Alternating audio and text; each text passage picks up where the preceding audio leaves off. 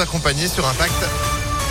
Juste après la météo et puis l'info, Florian Lafont, bonjour. Bonjour à tous. Près de 48 500 nouvelles contaminations au cours des dernières 24 heures. Les derniers chiffres de l'épidémie de coronavirus en France.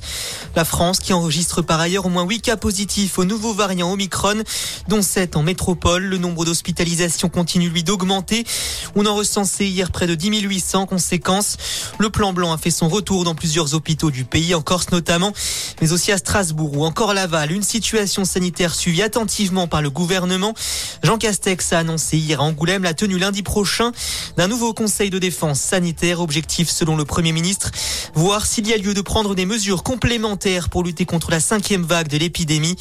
Une cinquième vague, d'après lui, plus forte que la quatrième. Il a d'ailleurs appelé la nécessité de se faire vacciner. Enfin, même discours de la part d'Olivier Véran, le ministre de la Santé, selon qui nous avons notre destin entre nos mains. Dans le reste de l'actualité, qui pour représenter la droite à la prochaine présidentielle, les votes du second tour du Congrès des Républicains débutent ce matin à 8 heures. Les adhérents vont devoir se prononcer en faveur d'Éric Ciotti ou de Valérie Pécresse, la présidente du Conseil régional d'Île-de-France qui a reçu des soutiens de poids, ceux de ses anciens adversaires Xavier Bertrand, Michel Barnier et Philippe Juvin, en plus de celui du président du Sénat Gérard Larcher. À l'étranger, les États-Unis évitent le shutdown ou plutôt la paralysie de leurs services fédéraux.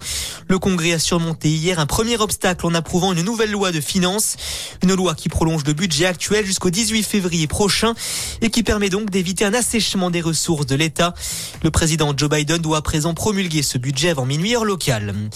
Et puis elle débute aujourd'hui la 35e édition du Téléthon, un rendez-vous qui vise à recueillir des dons en faveur de la recherche contre les maladies génétiques rares. Plus de 13 000 animations ont lieu partout en France et pour donner, composez le 36 37 ou rendez-vous sur le site internet téléthon.fr. C'est la fin de cette édition. Reste ensemble pour un prochain point d'information. Merci beaucoup. Retour de l'actu, ce sera à 6h30 sur Impact FM. Pour l'instant, c'est la météo.